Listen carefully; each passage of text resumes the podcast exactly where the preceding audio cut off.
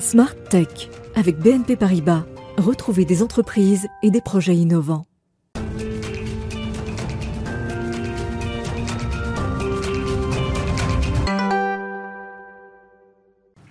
Bonjour à toutes et à tous, bienvenue dans Smart Tech, l'émission que vous regardez sur la chaîne Bismart. On est euh, en direct le matin à partir de 11h et vous pouvez nous retrouver sur les réseaux sociaux ou en podcast le reste de la journée. Alors Smart Tech n'est pas une émission euh, littéraire, mais il y a pourtant des œuvres, des ouvrages, des livres et surtout des auteurs qui traversent des sujets euh, de réflexion que l'on aborde, nous, quand on traite de la société numérique. Et c'est pour ça que j'ai le plaisir aujourd'hui de vous proposer la grande interview de Gérald Bronner, qui est professeur de sociologie à l'Université de Paris et surtout l'auteur d'un nouveau roman, Comme des dieux, paru chez Grasset. Et puis Smartech se refermera sur un grand rendez-vous avec la Lune et deux startups qui ont rejoint le premier, le premier incubateur lancé par le CNES dédié aux technologies lunaires. Mais tout de suite, donc, je vous propose de donner place à cette grande interview sociologique.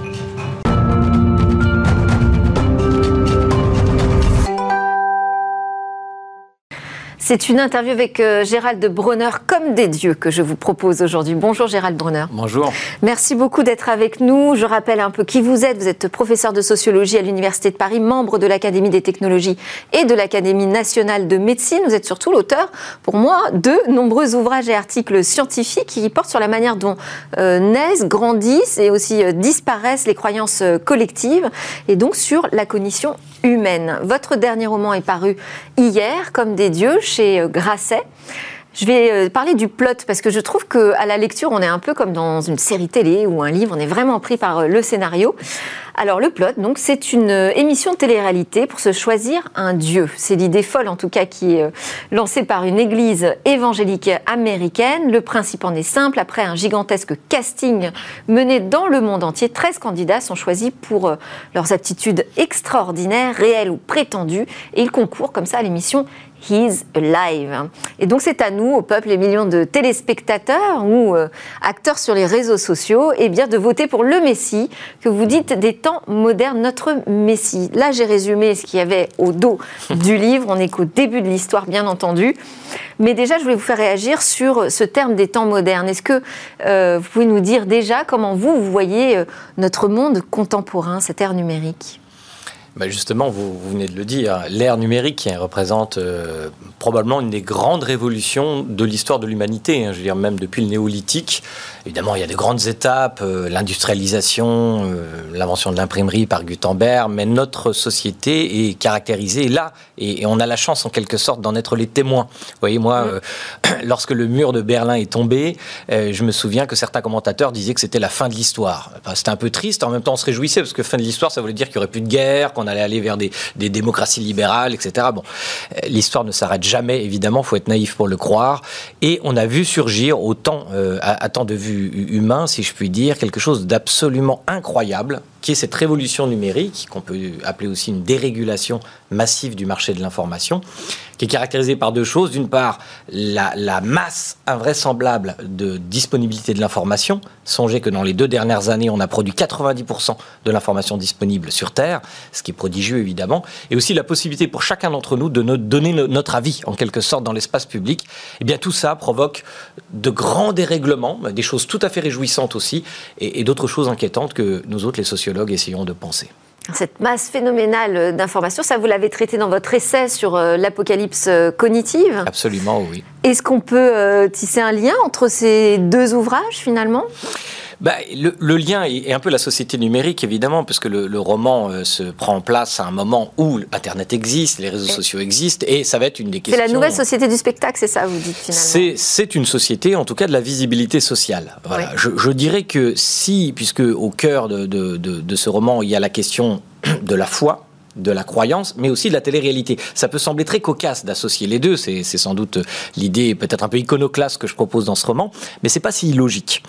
Puisque, euh, en fait, la télé-réalité permet de répondre à une question qui peut paraître pas si fondamentale, mais moi qui m'a beaucoup euh, tarabusqué d'une certaine façon, qui est de savoir pourquoi, lorsque l'on rencontre quelqu'un de connu, qui a un capital de visibilité très fort. Ça arrive à Paris quelquefois. Souvent, on rencontre des, des, acteurs, des chanteurs dans un restaurant. Et pourquoi ces individus ont le pouvoir presque magique d'aimanter notre regard? Ouais, Même si évidemment nous en défendons, nous disons non, non, je suis indifférent, etc. Mais en réalité, nous regardons ce qu'ils mangent, si nous pouvons écouter ce qu'ils disent, ça peut nous intéresser, etc. Bref, ce sont des sources euh, d'hameçons attentionnels, en quelque sorte, pour nous.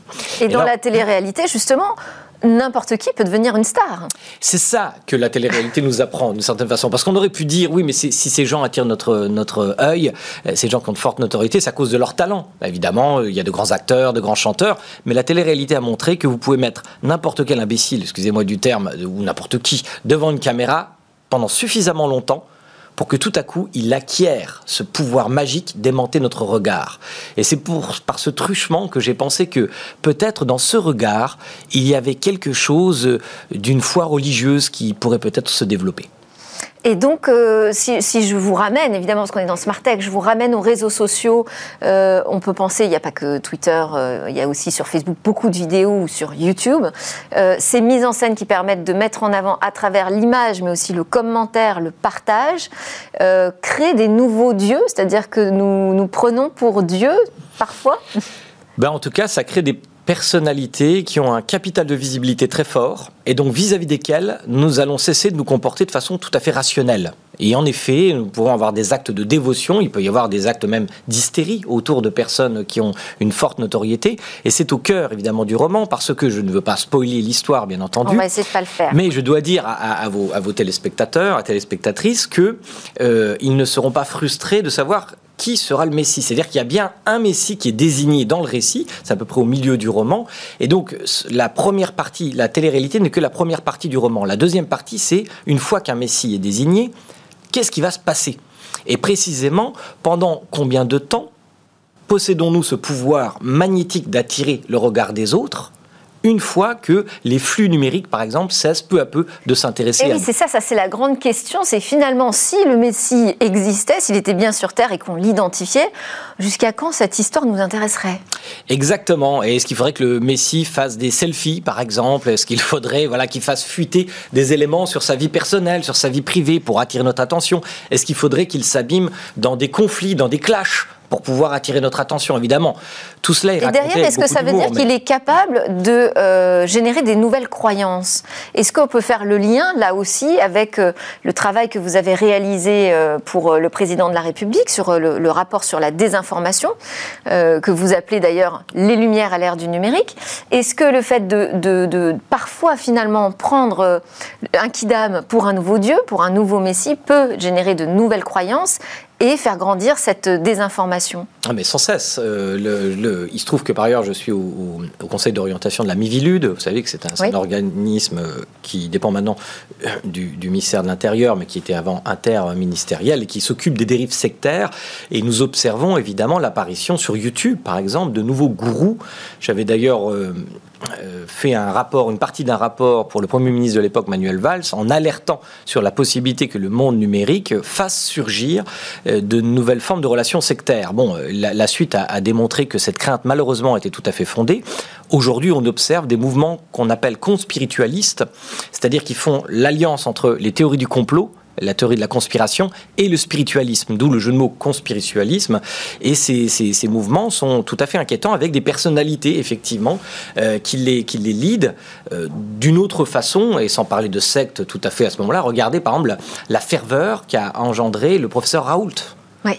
Jusqu'à, puisqu'on revient à la religion, jusqu'à créer des petits, euh, des petits bonhommes, des petits santons qu'on a mis dans les crèches. Alors, il y a toujours évidemment une forme d'ironie, ça c'est au cœur du roman aussi. Et, et il y a quand même toujours cette une ironie aspect... dans notre regard quoi, contemporain. On n'est jamais, on s'abandonne jamais inconditionnellement à, vrai. ce genre et, de croyance. Et, et il y a cet aspect éphémère, parce que vous le dites, jusqu'à quand ça va nous intéresser cette histoire de Messie? Est-ce qu'on va pas s'en lasser finalement de notre nouveau Messie? De la même façon, est-ce que ça relativise pas euh, ces, ces, nouveaux phénomènes sectaires qui euh, ne seraient qu'éphémères? Alors justement, euh, le problème, c'est que ces gourous euh, d'un nouveau genre, et, et, on pense aussi à, à des personnalités comme Dieudonné, par exemple, oui. dont, on, dont, dont, on, pourrait dire que lui aussi était suivi euh, très fortement, eh bien, on, on, voit chez ces individus une radicalisation progressive, c'est-à-dire qu'ils sont obligés de faire plus, de déclarer plus à chaque vidéo, parce que sinon, justement, il y a une entropie numérique qui va les saisir, et donc ils vont être peu à peu délaissés. Les personnages du roman sont tout à fait confrontés à cela, mais après tout, on pourrait dire, en reprenant la, comment les, les, paraboles bibliques, il y a aussi une traversée du désert pour le, pour le Messie du Nouveau Testament. Donc c'est peut-être ça aussi que j'essaye de suggérer. Alors là, vous faites écho à ce qu'on appelle le syndrome FOMO, en fait, la peur de rater quelque chose, c'est ça hein? Oui, c'est ça, la, fear of missing out. Euh, donc, euh, l'acronyme la, de, la peur de rater, de, rater quelque chose, en effet, parce que l'époque contemporaine, et c'est aussi pour ça que les, jeunes enfants, ça c'est très inquiétant, dorment de moins en moins parce qu'on sait euh, ce qu'on appelle des, des dormeurs sentinelles, et les adultes peuvent être aussi comme ça. On laisse nos téléphones portables avec éventuellement des notifications. On a peur de rater quelque chose. Pourquoi? Parce que ce nous, y compris dans la nuit, des nouvelles hiérarchies sociales sur les réseaux sociaux. Il y a des espaces vides qu'il faut remplir. Et en tant qu'êtres sociaux, nous ne voulons pas euh, rater quelque chose. C'est pour ça qu'il faut aussi concevoir ces outils formidables que sont les téléphones portables comme des possibilités d'asservissement. Et euh, je crois qu'il faut, euh, il faut pas s'en séparer. Moi, évidemment, je pourrais pas me séparer du monde numérique. C'est formidable. Mais d'un autre côté, je tiens, je tiens aussi à faire ma déclaration d'indépendance mentale. oui, c'est dans Apocalypse cognitive. Vous parlez de l'envoûtement des écrans et de l'abandon à la déraison finalement bah, Ça, c'est tout à fait euh, documenté, si vous voulez, scientifiquement. Oui, en effet, une part de notre disponibilité mentale, qui a beaucoup augmenté entre le 19e siècle et le 20e siècle, ça c'est une très bonne nouvelle. Huit fois plus de disponibilité mentale euh, entre voilà, 1800 et, aujourd'hui, parce que le travail prend beaucoup moins de temps. Euh, le travail, c'est 11% maintenant de notre temps éveillé, alors que c'était 40% au début du 19e siècle. Donc beaucoup de disponibilité mentale, seulement voilà. Qu'on ne ressent pas, hein, finalement. Hein. Évidemment, on n'est jamais, de toute façon, on sera de, la même façon, vous aurez beau vous enrichir, vous ne serez jamais tout à fait satisfait. Ça, c'est le, problème de la frustration relative qui caractérise l'humanité. Mais en tout cas, bah, cette disponibilité mentale, elle est en quelque sorte cambriolée euh, par ce qui se passe sur les écrans. Alors, si je reviens euh, au, livre, donc on a 13 candidats c'est pas un chiffre qui a été pris au hasard, vous imaginez bien. Donc on a 13 candidats qui ont euh, chacun des, caractéristiques assez exceptionnelles. C'est ce qu'ils prétendent en tout cas. Plus ou moins vrai, voilà. Et parmi ces candidats, il y a une jeune fille. Il y a aussi une candidate, oui, Dorothy Olson, qui est une jeune fille très jeune, hein, elle a moins de 25 ans, et qui est tout simplement une fille d'agriculteur. Et elle aussi, elle prétend avoir euh, produit des miracles. Elle prétend avoir des pouvoirs thaumaturgiques, c'est-à-dire de guérison par, le, par les mains.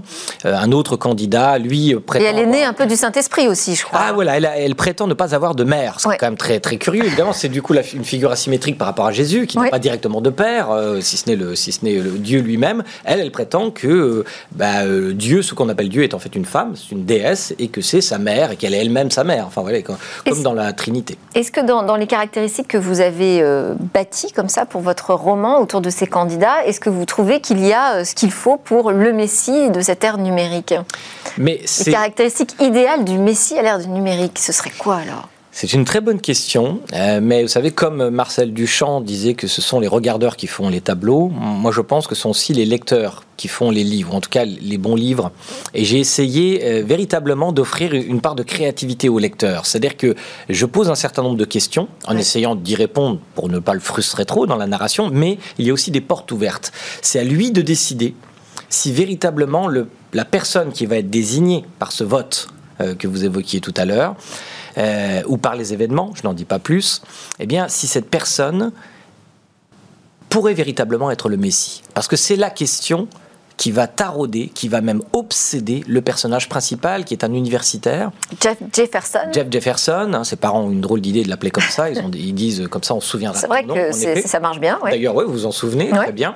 Eh bien, lui, il se trouve que totalement par hasard, 20 ans plus tôt, il avait fait cette, sa thèse sur cette secte qui n'avait pas du tout cette notoriété mondiale. Et lui, il a un peu raté sa carrière universitaire. il y voilà une deuxième chance. Il dit tout à coup, cette secte que je suis, je suis le seul à bien connaître, d'un point de vue académique, elle revient sur la scène mondiale avec cette idée folle de télé-réalité. Ben, euh, il va être aimanté lui aussi par cette histoire. Et est-ce qu'il va perdre la raison? Ben voilà, C'est au lecteur de c'est au lecteur de le déterminer. Bon, il y, a des indices, mais on ne va pas tout dévoiler. Hein. Non, surtout pas. Euh, moi, j'ai aussi euh, trouvé des points communs avec le film de Netflix euh, Don't Look Up. Alors, qui est sorti là en décembre dernier, donc je pense que c'est pas ce, du tout. Je ne m'en suis pas inspiré. cette œuvre fictionnelle qui vous a inspiré. Mais est-ce que vous êtes d'accord pour dire qu'on y retrouve quand même des symptômes de la société? Oui, il y a. Euh, j'ai vu ce film que j'ai beaucoup apprécié d'ailleurs. je, trouve qu'il est de très bonne qualité.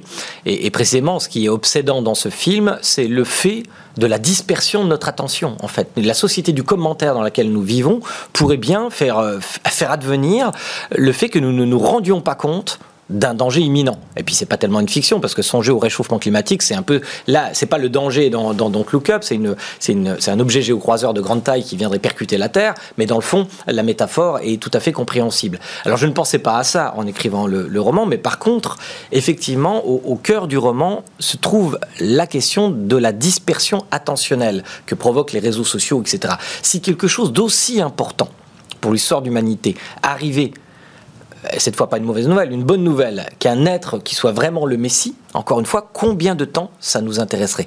Que faudrait-il ou que faudrait-elle euh, qu'il fasse ou qu'elle fasse pour continuer à, notre, attirer notre attention? Quelle énergie faudrait-il déployer? Je vous propose qu'on regarde quand même un extrait de, cette bande-annonce dans Look Up. Ça peut pas être vrai. Ça peut pas être vrai, ça peut pas être vrai. Ça peut pas arriver. Kate, dites-moi que ça peut pas vraiment arriver. J'ai entendu dire qu'il y a quelque chose qui vous chiffonne. Nous avons découvert une très grosse comète. Oh, bravo. Qui se dirige droit sur la Terre. Cette comète, c'est ce qu'on appelle une tueuse de planètes. Pour l'instant, je propose qu'on patiente et qu'on avise. Qu'on patiente et qu'on avise Patiente. Et ensuite on avise. Il y a une première phase où on patiente et ensuite on digère. Ça, c'est la phase où on avise. C'est la pire nouvelle de l'histoire de l'humanité et on s'est pris un vent. On fait quoi? Il faut qu'on sorte l'information. On l'a fait fuiter.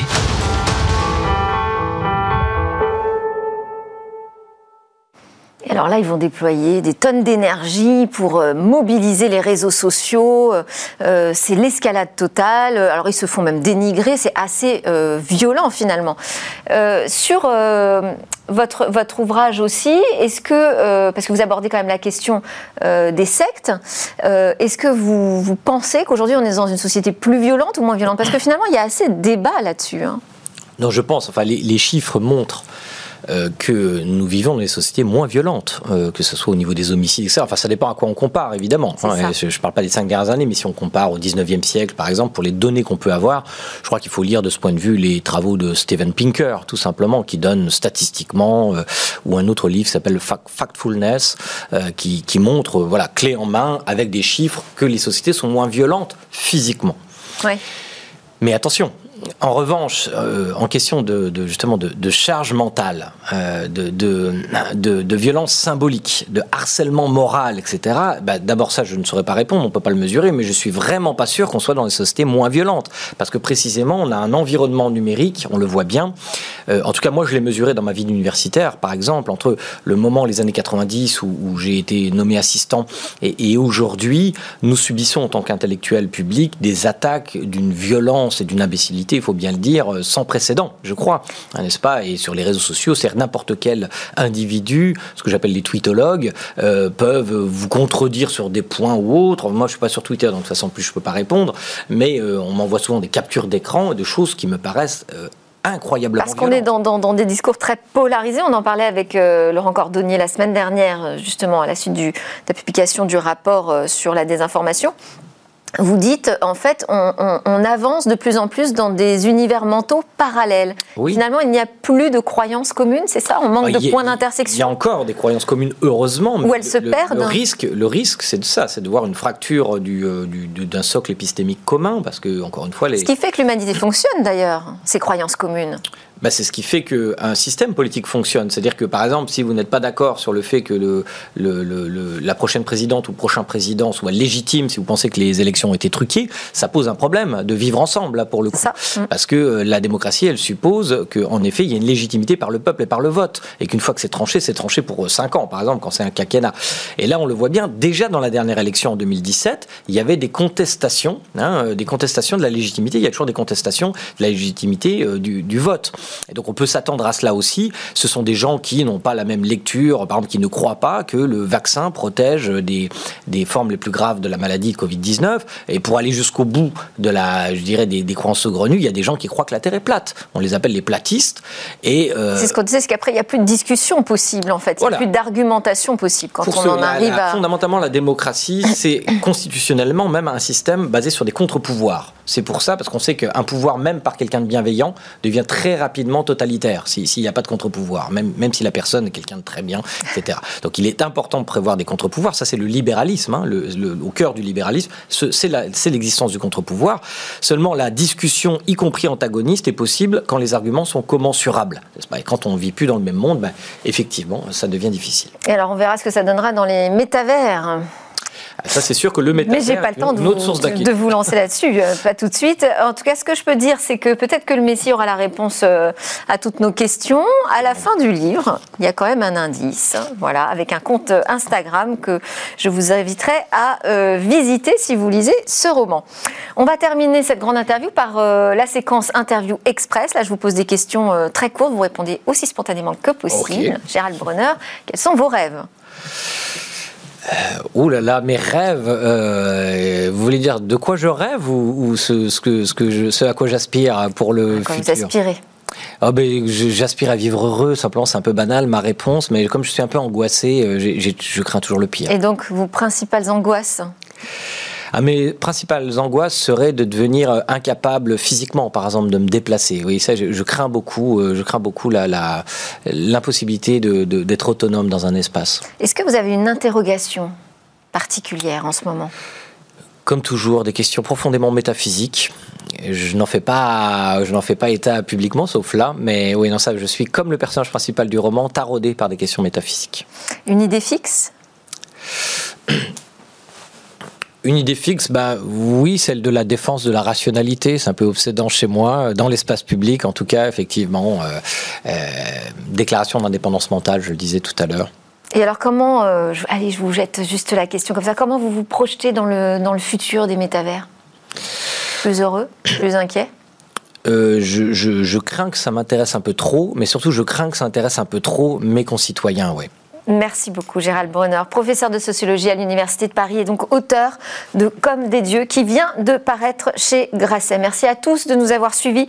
À suivre, c'est le grand rendez-vous avec euh, l'espace On part dans la Lune. Et moi, je vous retrouve lundi. En attendant, je vous souhaite un excellent week-end à tous.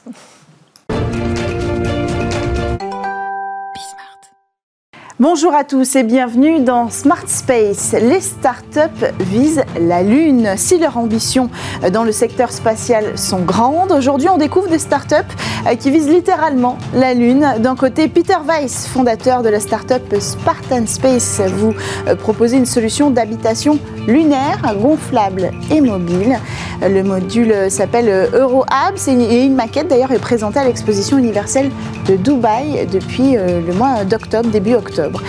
Euh, mais avant d'y habiter, il va falloir euh, pouvoir s'y poser. Et ça, c'est votre domaine, Hélène Ubi. Bonjour, bienvenue sur le plateau de Smart Space. Vous êtes la fondatrice de The Exploration euh, Company. Vous travaillez à la mise au point d'un véhicule orbital lunaire réutilisable. C'est le module NIX.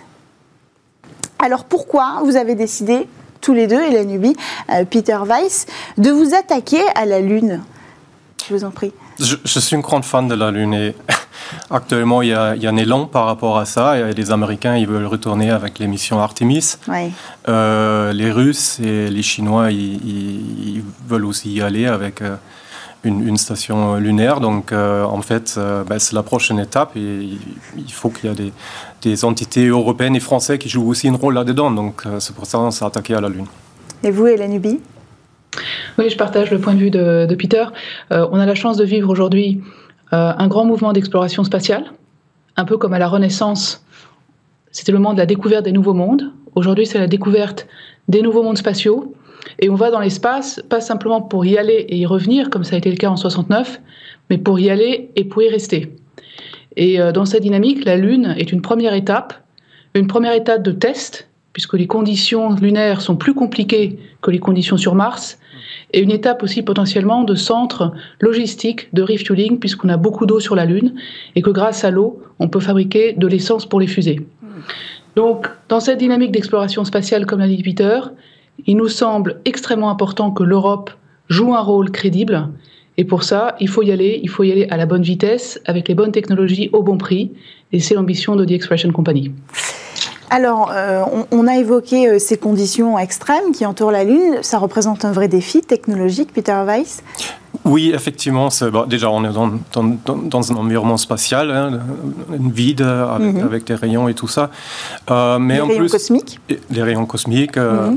et, tout ça. Mais il y a également le problème de la poussière lunaire, qui est assez agressif. Le régolithe? Les rigolites, exactement. Donc tout ça, il faut, il y, a, plein de technologies à développer, à inventer pour, euh, pour, euh, pour, pouvoir euh, vivre sur la Lune et travailler sur la Lune. Hmm. Donc c'est ça en fait l'objectif aussi de, de, de, développer ces technologies en Europe pour, pour proposer des solutions pour des missions internationales. Comment on se prépare à des tels défis technologiques Comment on teste ça ici?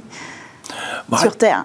il, y a, il y, a, pas mal des installations qui permettent des tests euh, qui représentent l'environnement lunaire, donc mhm. déjà des tests en vide. Il y a à Toulouse, il y a des, installations. Euh, à Cologne, ils veulent euh, développer une, sorte de terrain qui va ressembler au, sol lunaire, donc ça c'est aussi très intéressant. Donc effectivement, on a, on a en Europe des, capacités de, tester ça et mhm. préparer ces, ces technos. Oui. Et la Nubie, idem de votre côté, c'est encore autre chose, parce qu'il y, a toute l'étape de vol. Comment on fait pour se préparer technologiquement à, un tel challenge? Effectivement, donc, euh, comme l'a dit euh, Peter, il y a des possibilités de tests en Europe, et d'ailleurs le CNES, euh, donc l'agence spatiale française, nous a permis à Peter et à The Exploration Company en août de faire des tests à l'île de la Réunion, donc sur un environnement qui se rapproche de l'environnement lunaire. après, au niveau du vol, il y a effectivement un certain nombre de technologies à développer.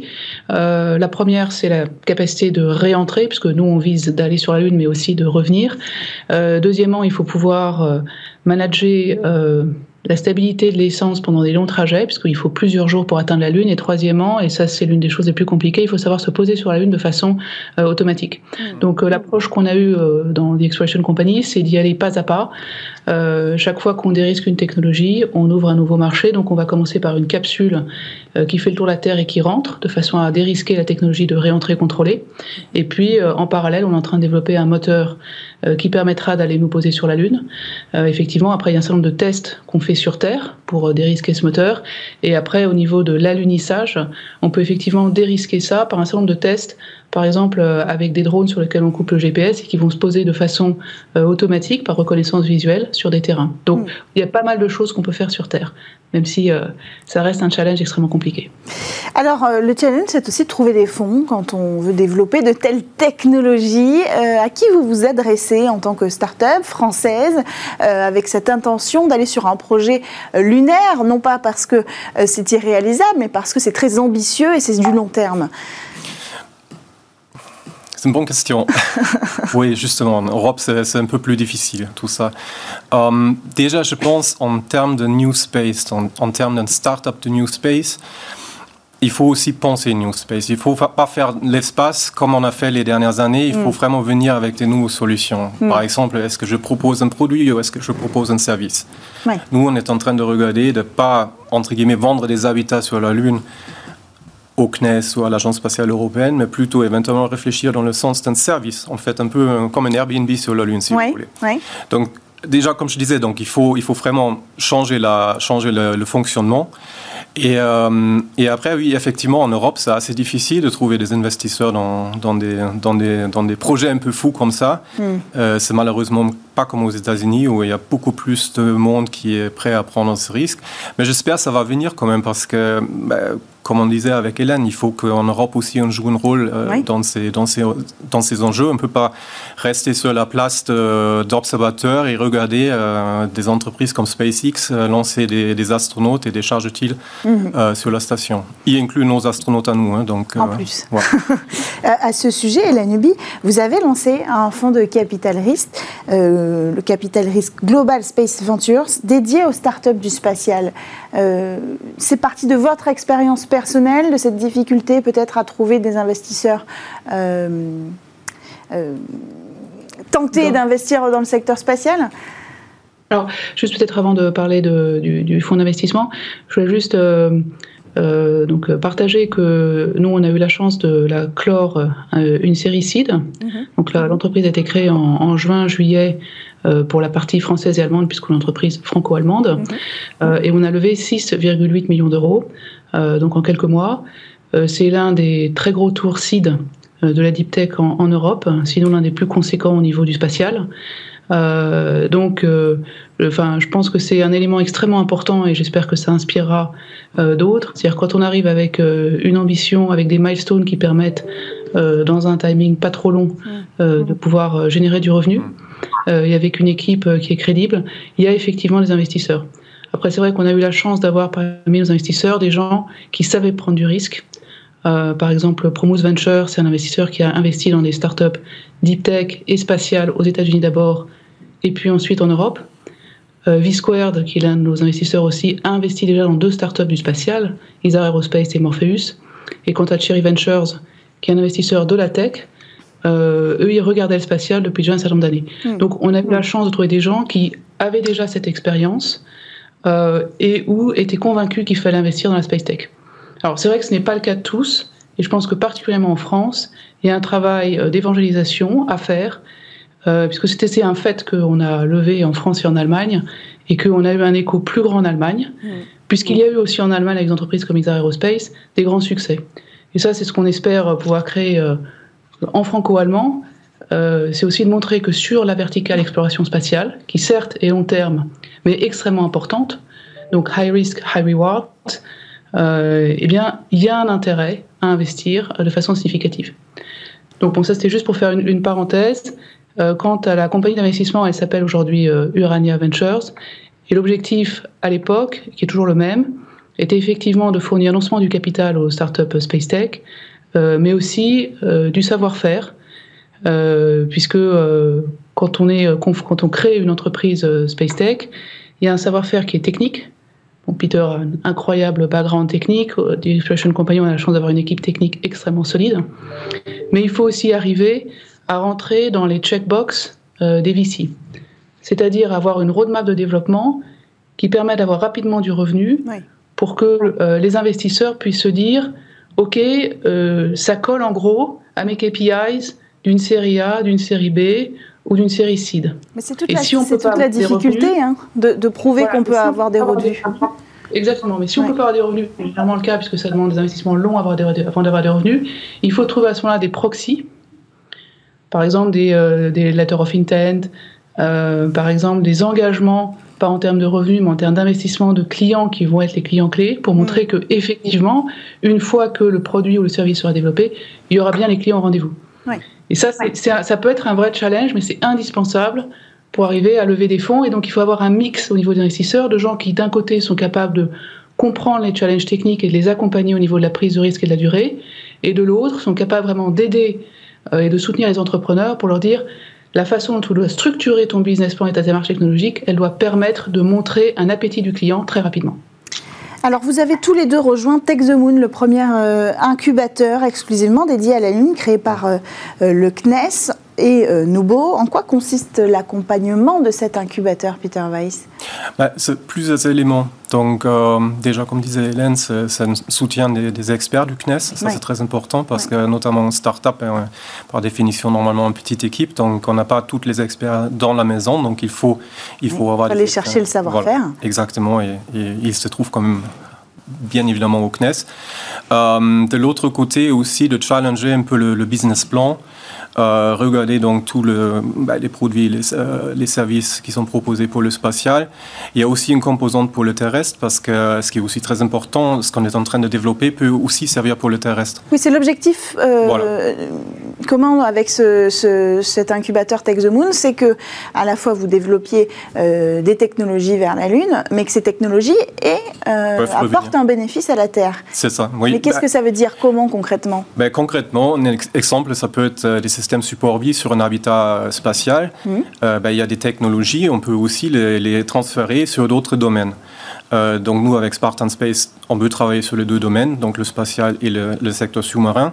Donc je prends par exemple un, purificateur d'air. Ben, il est nécessaire dans une station spatiale, comme il peut servir dans un sous-marin. Et malheureusement, aujourd'hui, il peut aussi servir euh, dans les, dans les maisons terrestres ou dans les hôpitaux, des choses comme ça. Donc donc c'est un exemple. Il y en a plein comme ça. Hein. C'est des, des, des systèmes qui sont plein de technologies qui peuvent, euh, qui peuvent revenir sur Terre pour résoudre aussi des problèmes qu'on a, qu'on a, qu'on a, a, sur notre planète. C'est peut-être aussi un moyen d'attirer de nouveaux investisseurs, euh, cette double compétence, en tout cas ce double bénéfice espace-terre. Oui, effectivement, disait Hélène, c'est très important. On a, besoin de, ce soutien aussi des agences de dire ben, on, va, on va pousser dans cette direction avec les startups. Euh, Tech the Moon, c'est un, un, super exemple et je crois qu'il est unique en Europe. Euh, de dire oui, on, veut investir dans les startups, on croit dans leur, euh, dans leur plan, dans leur roadmap, et on veut rester derrière eux parce qu'effectivement, ça peut être donc des, letters of support, comme disait, disait, Hélène, qui sont importants pour, euh, pour nous pour trouver des investisseurs. Bien sûr. Alors, Hélène Ubi, votre concurrent direct, c'est SpaceX, on peut le dire. Comment vous ambitionnez de rattraper un tel concurrent? Donc, pour être clair, je pense que c'est extrêmement euh, difficile euh, de rattraper euh, SpaceX aujourd'hui, pour ne pas dire plus. Mm. notre ambition, elle est, elle est d'apporter à l'Europe et, plus tard au monde, puisque on veut se développer globalement et pas simplement rester en Europe, mais d'apporter à l'Europe une solution crédible. et pour être une solution crédible, il ne faut pas forcément transporter des centaines de tonnes, etc., pour aller sur la Lune. Euh, l'important, c'est d'être crédible au niveau technologique. Euh, si on prend, euh, c'est dans un autre domaine, la réflexion qu'a eu le général de Gaulle après la Seconde Guerre mondiale, ce qu'il voulait, c'est que la France puisse être une puissance crédible et respectée. Pour que, lors des discussions diplomatiques, par exemple, elle, elle ait une voix qui soit entendue. Je pense que c'est exactement le même enjeu qui, aujourd'hui, nous avons en face de nous dans la conquête spatiale il faut que l'Europe parle d'une voix crédible. Mmh. Et pour cela, il n'y a pas besoin d'aller transporter 100 tonnes sur la Lune, mmh. comme va le faire SpaceX. Pour cela, il faut par contre que nous maîtrisions les mêmes technologies. Et si nous les maîtrisons avec un peu de retard, à mon avis, ça n'a pas beaucoup d'importance. Mmh. Je reprends l'exemple du général de Gaulle. Grâce à lui, nous avons construit les premières fusées. Grâce à lui, nous avons construit les premiers euh, missiles de dissuasion nucléaire. Et aujourd'hui, la France, alors pour les fusées, on pourra en reparler, mais en tout cas pour les dissuasion nucléaires, pendant des années et des années, elle a été crédible grâce à la technologie qui a été maîtrisée. Et en fait, c'était pas très grave si on arrivait avec 15 ans ou 20 ans de retard. Donc, on démarre effectivement avec retard par rapport à SpaceX. Par contre, au niveau des technologies, on s'est projeté sur quel sera l'écosystème spatial dans 10 ans, hmm. quelles vont être les technologies clés, à quoi va ressembler le vaisseau orbital standard dans 10 ans, et c'est ça qu'on vise. Donc on arrivera peut-être avec 5 ans de retard, 6 ans de retard, mais on arrivera avec des technologies qui, à ce moment-là, seront crédibles et ne seront pas obsolètes, comme c'est malheureusement le cas de certains projets aujourd'hui en Europe. Vous l'avez dit très justement, c'est la NASA qui mène la danse aussi avec ses projets, avec le projet Artemis. Donc il y a aussi, euh, pour pouvoir suivre vos ambitions à vous, il faut que l'Europe, l'Agence spatiale européenne, soit ambitieuse dans les projets qu'elle propose pour prendre part, grâce à vos technologies, à ces euh, missions euh, lointaines. Je, suis, oui, tout à fait. Je suis entièrement d'accord avec, avec, avec Hélène. Il faut d'abord une volonté politique. Il faut que l'Europe décide d'aller dans cette direction. Et euh, moi, comme je disais tout à l'heure, on ne peut pas s'imaginer que, que l'Europe reste devant la télévision à regarder SpaceX et d'autres euh, aller sur la Lune. Mmh. Euh, là, les Américains ils veulent y aller, les Russes, les Chinois ils veulent y aller, le Japon y pense, l'Inde aussi. Et l'Europe, comme le continent des, des, explorateurs, reste, reste à la maison et regarde ça c'est un enjeu extrêmement, extrêmement important parce que c'est inspirant pour, le, pour la jeunesse. On le voit avec Thomas Pesquet, avec l'émission de, de Thomas mhm. Pesquet. Euh, aujourd'hui, on parle du brain drain, de, la fuite des cerveaux mhm. euh, qui part vers les États-Unis. Moi, je peux vous dire, dans mon équipe, je pense qu'il y a pas mal de monde. Si aujourd'hui on lui offre un contrat avec SpaceX, ben, ils vont faire leur bagage, ils vont partir. C'est dommage. C'est qui ont les contrats, puisque c'est la NASA qui pousse euh, ces projets ambitieux. Oui, Donc il faut qu'on ait des contrats. Il faut, il faut des, faut des missions ambitieuses. Et comme disait Hélène, il ne faut, il faut pas essayer seulement courir derrière, il faut essayer de proposer autre chose. Hmm. Quels sont les, les, les, éléments manquants? Les petites payloads les habitats. Aujourd'hui, on ne parle pas d'habitat. Euh, donc ça, c'est des, ça, c'est des, des, offres complémentaires qui vont assurer qu'il y a peut-être aussi quelqu'un avec un passeport européen dans la poche qui va marcher sur la Lune et pas seulement les Américains et les Chinois. Quoi. Oui, mais ça c'est un sujet d'ailleurs, Thomas Pesquet. Euh, ils sont en discussion pour envoyer Thomas Pesquet ou un autre, euh, mais a priori un Européen devrait pouvoir rejoindre la Lune même avec la NASA. Trois Européennes, Européens Non, sur Gateway. C'est pas, c'est pas la surface, c'est en orbite. Il y a une différence. Pour l'instant, d'après ce que je sais, euh, il n'y a aucun Européen qui est prévu d'aller sur la Lune. Hein. Ça peut changer très rapidement, mais euh, il faut réfléchir quel est. On va, on va pas seulement acheter notre billet. Hein. il, faut, il faut amener une il Faut amener quelque chose. Voilà. c'est justement euh, avec des solutions comme les nôtres qui sont nouveaux, qui sont osés, qu'on peut peut-être gagner ces, ces places. Vous avez parlé, ce sera la conclusion tout à l'heure, de services à proposer pour convaincre les investisseurs. Est-ce que le tourisme spatial euh, c'est un marché que vous pensez développer l'un comme l'autre euh, pour trouver des investisseurs, trouver, apporter des fonds à votre technologie et la développer? Et la Nubie, ce sera la conclusion. D'accord. Euh, sur le tourisme spatial spécifiquement, nous, on a l'ambition de faire du vol habité à plus long terme. On ne commence pas par le vol habité parce que c'est extrêmement compliqué et extrêmement coûteux. Donc on commence par le cargo, mais on fera du vol habité à plus long terme. Je suis, à titre personnel, convaincu que le tourisme spatial va se développer. De même que l'aviation au démarrage a, démarré, tout le monde a dit euh, c'est pour les ultra riches, ça n'a pas de futur, etc. On note les mêmes réactions aujourd'hui. Moi, je pense que ça va se développer. Euh, par contre, ce n'est pas un marché que aujourd'hui euh, The Exploration Company vise, parce que ça demande des investissements extrêmement conséquents.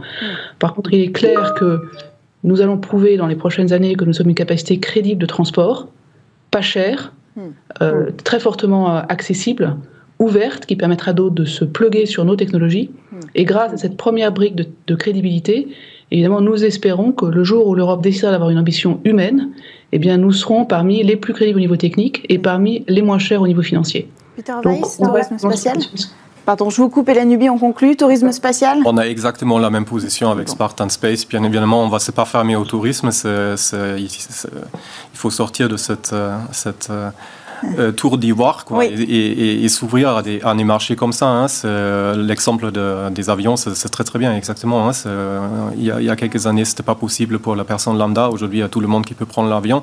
Pourquoi ça ne marcherait pas pour le spatial? Moi, j'y crois et je pense qu'il y, y, a un marché à prendre aussi par rapport à ça.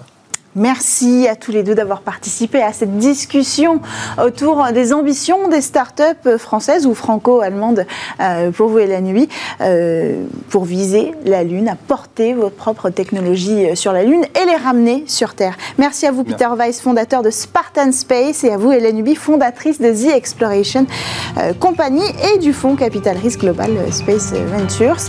on se retrouve très vite sur Bismart pour votre émission Smart Space la semaine prochaine.